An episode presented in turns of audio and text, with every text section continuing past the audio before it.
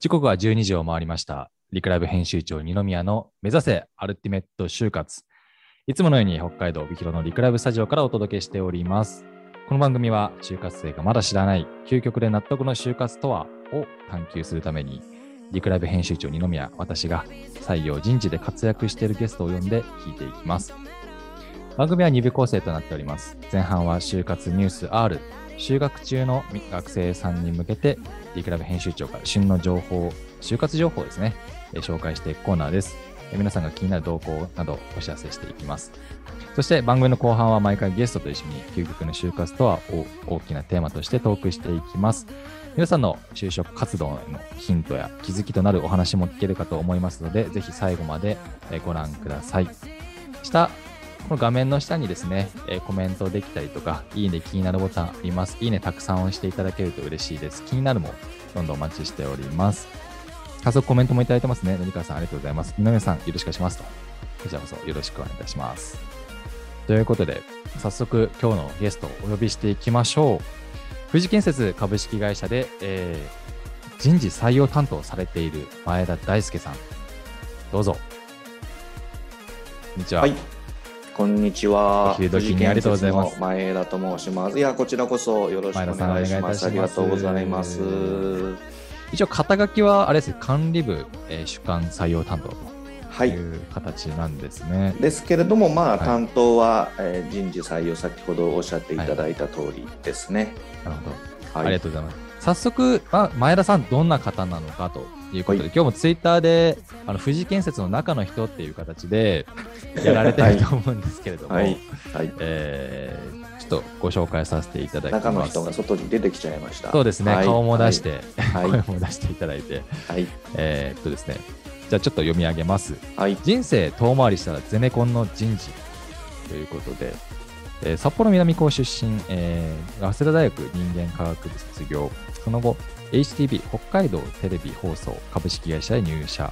テレビ業界での仕事は華やかであったが、このままここで一生働くということに違和感を感じ、3年で退職。退職後は、えー早稲田大学第二文学部、北海道大学大学院にて社会学を研究。瞑想の30代を経て、2015年、富士建設に入社。働く人が最高のパフォーマンスを発揮できる会社を目指し、従業員エンゲージメントを高めるべく試行錯誤中。聞くことを徹底し、新卒採用では、学生との面談が長時間に及ぶことも、モットーは凡事徹底。という、はいえーこれプロフィールいただいたんですけれども、ありが長とうございました。いやいや、たくさん、あの。前田さん、そうですね、あのー大学は2回出てらっしゃる。そうなん、そうなんですよね。まあ、大学自体は同じですけども、学部を2つ出てるんです、すごいです。なかなか。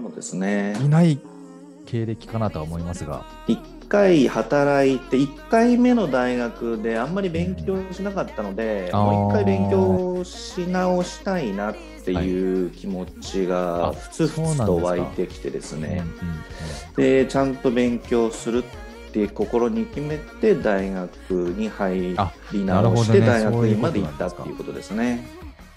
あの学びの多い人生だったというか。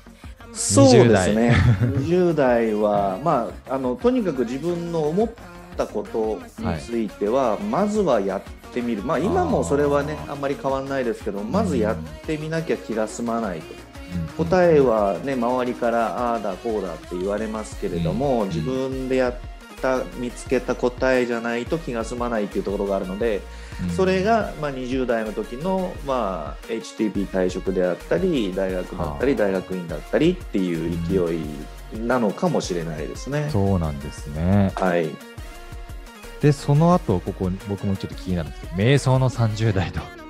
30代はですね、はいい、ろんなドアをノックしました。えーっと営業のドアをノックしてみたりだとかあるいはあもちろんあの私、えっと、人事採用というよりも教育の方が長いんですよね。うなんですか。人材育成という、うんうんうん。仕事をしてましたので、はい。そのドアもノックしましたしじゃあそれで、えー果たしてお客様が満足するのかあるいは自分自身の人生として満足するのかとかね、なんかいろんなことを考えながらの、はい、えー、30代でしたね。なるほど。ごめんなさい、今おいくつかお聞きしてもよろしいですか？40、寅年なので、今年48です。年男です、ね。年男ですね。はい。じゃあそこから40代は、はい、富士建設で今。そうですね。富士建設には39で入ったのではい。えー、もう40ギリギリのところで、えー、はい、あのお世話になりました、はい、10年近く今のところでいらっしゃると。はい。ということなんですけど現在の仕事内容を事前にアンケートでお聞きしたところ、はい、今は人事業務全般ということで、採用育成研修賃金評価制度の運用など書い。てありまして、はい。まあ、簡単に言うと人事採用、人事部、まあ、そうですね、まあ、人事人事部がないのであの、部下もいないんですけれども、一、はい、人一人でやってるんですけれども、結構すごい広いですよね、人事って領域も。そうなんですよね、人に関すること、もちろんあの新しい人を採用するっていうこともそうですけれども、はい、今いる社員をどうそのパフォーマンスを発揮させるかっていうことも人事の仕事だと思いますので。はいそう考えると相当広いですよね。そうですよね。はい、うん、なんか人事って、まあ、学生から見た時の人事ってやっぱりイメージとしては採用とか、はい、移動人事異動の移動の部分とか、はい、イメージって強いと思うんですけど、はい。まあ、人に関する全般、まあ、社内の人をどうやったらそうですね。あの、まあ、くなるかというか。1たす1が2なのを3にしたり4にしたりして、会社のに貢献してもらうかっていうことをね、常に考えながら、まあ、移動とかそのポジションとかっていうこと以上にね、うん、その人の、まあ、モチベーションであったりだとかやる気であったりだとかっていうところも含めてですね,、えー、ね。やってます。はい、結構あれですよね。経営にもかなり紐づいてくるような部分ですかね。と私は考えてますね。やっぱり人がいないことには社員がいないことには特に私建設業なので建設業って人ありきなんですよね。そうですよね。どうしても AI ではどうしようもない部分がありますのでじゃあ人をどうやってえー、パフォーマンスを発揮してもらうか高いパフォーマンスを発揮してもらうかっていうことを考えた時にやることは山積みですね。うんそうですよね。はい。まあ、そんな中で今、あのー、いろんなことをしないといけないという中で試行錯誤中と書いてありまして、はい、はい、ということだと思うんですけど、あの前田さんから逆に僕にも質問最初にいただいていたあそうなんです。あのですね、はい、あのまあ、私、地方の北海道の地方の建設業で採用担当という、まあ、本当に細々とやらせていただいてるんですけども、はい、あの大企業の人事担当もいればそれから今まで出た方の中には、ね、そうそうたるメンバーの方もいるわけですよ。はいはい、その中でどうして前田だったのかって声かけていただいたのかっていうことをちょっと教えていただきたいなっていうのが僕からの質問そうですね。ありがとうございます。あの質問をいただいたので。あの2つあります、はい、1つはまあちょっとなんて言うんだろう。表向きの、はい、ってところでいくとあの業界の固定観念を打ち砕くみたいなところを、はい、すごく、まあ、ツイッター上でたまたま僕見かお見かけしたりとかうちのメンバーも見ていて、はい。あなんかこういう採用の仕方とか考え方すごくいいなっていうのがあってぜひお話聞いてみたいと思ったのが一つ。ありがとうございますあともう一つがですねちょっと後であ見せれないんですけれど、はい、あの前田さんのところから、はい、リンク飛んでいくと、はい、ちょっと面白いページ持ってらっしゃいますよね。ああ。あの、こうやって、ありますね、いろんな前田さんがいつつ、ね。はい、そうなんか、はい、なんか疑問解決みたいな、ちょっと特殊な目線で、えっと、通常採用ページとかって、はい、どっちかというとやっぱり企業としては、綺麗に見せたりとか、そうですね。はい、分かりやすくしていく。でも、本当は就活生にすっごい寄り添った、はいページ用意されて、ぜひ皆さん、あのツイッターでね、見ていただければなと思うんですけど、後であのリンク貼っときますそうですね。はい。そうなんです。それを見て、はい、ちょっとこれは話聞いてみたいと。ありがとうございますっていうのが今回お呼びしたきっかけでございました。ちょっとそそれについてもう少し私の方から質問じゃなく話してもいいですか、あ、どうぞどうぞ。逆に教えていただきたいです。いやあそのごめんなさい。えあ、はいどうぞどうぞ。どうぞどうぞどうぞ。あ、コメント来てまして、はい。先にちょっとあコメントそうですね。あコメントもはいい、はい。いっぱい来てまして、はい。えーっとバルミューダさんからえ人材育成教育に非常に興味があり前田さんに興味津々です。楽しみにしております、ありがとうございまえす、ー意気込みを感じます。どれだけ話せるか分かりませんけれど もすみません。参考にならないかもしれませんけどあともうもう2人いるんですいません、はい。野井川さんから大学を2学部すごいですねとはいすいません。勉強勉強の虫でした当時はね。はすごい、いや、本当にすごいと思います。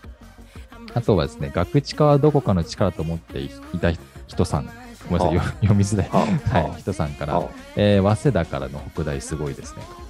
あ経歴ありがとう。まあ学歴はね、まああの学歴、まあ学歴のことを話し出すとね、それだけで1時間ぐらいですね。経っちゃうので、んあんまり学歴フィルターとかね、えーはい。学歴採用とかっていうのはね、うんうん。うんあのちょっと今日はお話しする機会もそんなにないかなと思うんですけども、あのそうですね。さっきのちょっと話戻はい、戻していただいて、すみません、お願いします。あのちょっと、まあ、変わった採用の仕方をやっていたりだとかはい。いうのは、これは理由があってお、そもそもそもそも私がプロパーの建設会社の人間ではないということを、うん。先ほど話したように39で建設会社に入ってるので、はい。えー建設会社それまで建設会社に全く興味がないかったですし、うん。自分が建設会社に関わるとも思ってなかったので、その中でじゃあ、うん若い子たち、うん。わまあ、子って言ったら失礼ですね。学生たちがどうやったら興味を引いてくれるだろうっていうことで、まあ、言い方悪いですけどもあの本当はあの社員が目立つべきではあるんですけれども、うんうんまあ、ピエロになる人がいてもいいかなってまあ、これはちょっと、ね、裏話的な話ですけどもね。でそういう形で、えー興味をまずは引いてもらううん。引いてそして、えーうちの会社のことを知ってもらうあるいは業界全体のことを知ってもらうと。業界全体のその若手の入職率が非常に低いので、えーそれは業界全体で困っていることなので何とかしないとなというえところです。そうですよね、はい。どんどんやっぱ人口が減っているんですかね。そうですね。人口も減ってそう高齢化が進んで人口も減って、えーうちはまあ土木ですけれども土木系のをを専攻する専門とする大学も減ってきて高校も減ってきて、えー人数も減ってきてっていうことなのでただあの物は作るし。ね、そうですよ。えーそうなんです。建物は作るしうちはね、えー、と道路とか作ってますけども、うん。そういうものは作るし公共物は作られるので人はどうしても必要ということになってくるということですねね。うーんと、なんて言うんでしたっけ、エッセンシャルワーカーっていうんですか、そうですね。肩書きで言うと、ーカカタカナーで言うと、ね。まさにそうですね。本当に必要とされてるけど、はい。人が集まりづらい中で、はい。はい。あの前田さんの取り組みっていうのは、まあ、そもそも会社だけっていうよりも、業界全体に対してのアプローチとかも含めた考え方なのかなと思っていて、ありがとうございます。はいその通りですね。はい。自社だけっていうところではなくて、やっぱり業界全体の課題に対して取り組むっていう姿勢、すごく、あの感じて取れるかなと思いますけれども、ちょっと最近のニュースも、はい。あの事前に聞聞いてみたところ、はいあの本社、はい富士建設さんが、はい北海道建設部からはい優秀者として表彰されたと。はい。ありがとうございます。おめでとうございます。すえっ、と、道路舗装部門、はいあありがとうございます。舗装部門で、まあ、年に何社かうん。数社選ばれるんですけれども、はい、はい、はい。えー2020年度ですかね、えー優秀者として北海道の、へまあ、道道国道とか道道とか高速道路とかいっぱいうんいろいろやってるんですけれども、まあ、そのうちの道の北海道の仕事で、はい。えーしっかり、えー仕事をしてきましたねとあお褒めの言葉をいただきました。はい、すごいですね。やっぱりそれにはすごいいろんな審査とかあるんですかね。そうですね、それそのものの審査という。よりも、うんうんうんとか一つ一つの工事の積み重ねですね。あのえー工事って点数つくんですよ。あ、そうなんですか？評価されるんですよ。工事が良かったとか悪かったとかね。で、具体的に点数つくんですよね。なるほど、なるほど。でその辺は、まあ、ちょっと詳しいことはあれですけれども、はいそういう中で、えーまあ、いい評価をいただいたということであすね。でもすごいですね。あのーまあ、日々の積み重ね、会社としての取り組み全体がまあこう評価になっていったと思うんですけども、プラスで採用においても、はいあの新聞に掲載されてて、はいこの前ツイッターを拝見してたところ、ありがとうございます。はい。北海道建設新聞はい。っていう、ちょっと僕はあの業界のことあんまり知識がなくええて知らなかったんですが、はいあのー若者の就職戦線を見るっていうタイトルで、えはい。大きく前田さんが登場されてます、そうですね。元旦号に。元旦号ですか？そうですね。1月元旦号1日って書いてにちょっとますね大。きく出てしまいましたね。ちょっと簡単に見出しだけ僕、はい紹介させてもらってもいいですか？はい。そうですね。3年以内の離職率軽減、あ、減少、ごめんなさい。減少。SNS 駆使して情報を収集発信、現場で働く姿をイメージしやすくということで、はい。SNS を活用した採用、評価されたっていうところですかね。取り上げられたというそうですか。ね。うんあのーあら、先週だか先週、まあ、はいのゲストの方もおっしゃってましたけども、情報をやっぱりオーフルオープンにしていかないと、うはい。なかなか学生には伝わらないことが多いので、うん。Facebook、それから Twitter、Instagram を使って、はい。まあ、YouTube もそうですね、うんを使って少しずつですけれども、うんまあ、両方をオープンにしていこうという取り組みを今している最中ですね。いや、あのーまさに僕ら、リクライブがあの考えているところとすごく近しいんですけれども、はい、企業の情報発信って非常に僕ら大事だと思っていて、はい、まあ、それをもう自社でなかなか取り組むって難しいと思うんですよね。はい、SNS をうまく活用するとか、うんうん内内面をね、どう出すか、内部のことをどこまでさだけで出すかっていうところうんで、うん、非常に線引きだったり、担当者決め難しかったりするんですけれども、はい、建設会社、いわゆる、まあ、ちょっと失礼な言い方かもしれないですけど、アナログではい、の仕事ですよね。はい、そうですね。DX とかなかなか進みづらい中での、はい、まあ、採用においてのこのオンライン対応、そして SNS、はい。そ、してサイトの方もそうですよね、ウェブサイト、はい。ホームページ、はい、そういうところにあの目を向かれているっていうのが非常に僕はすごいなと思っていまして、まあ、そういう時代時代ですすでからね。けどね、でも時代に乗るってところもね、時代でなすし、そのはい学生たちが特に情報をゲッ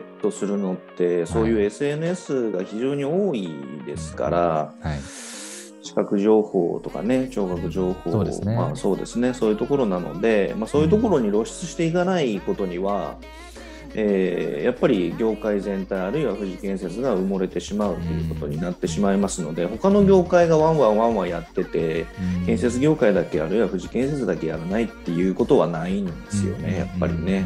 まああまりあのレッドオーシャンねみんないるところには行きたくないんですけれども、はいはいただ、えー建設会社もこういうことやってるよっていうねうんところを示せればいいかなとはいうふうには思ってます。そうです。ね。はい。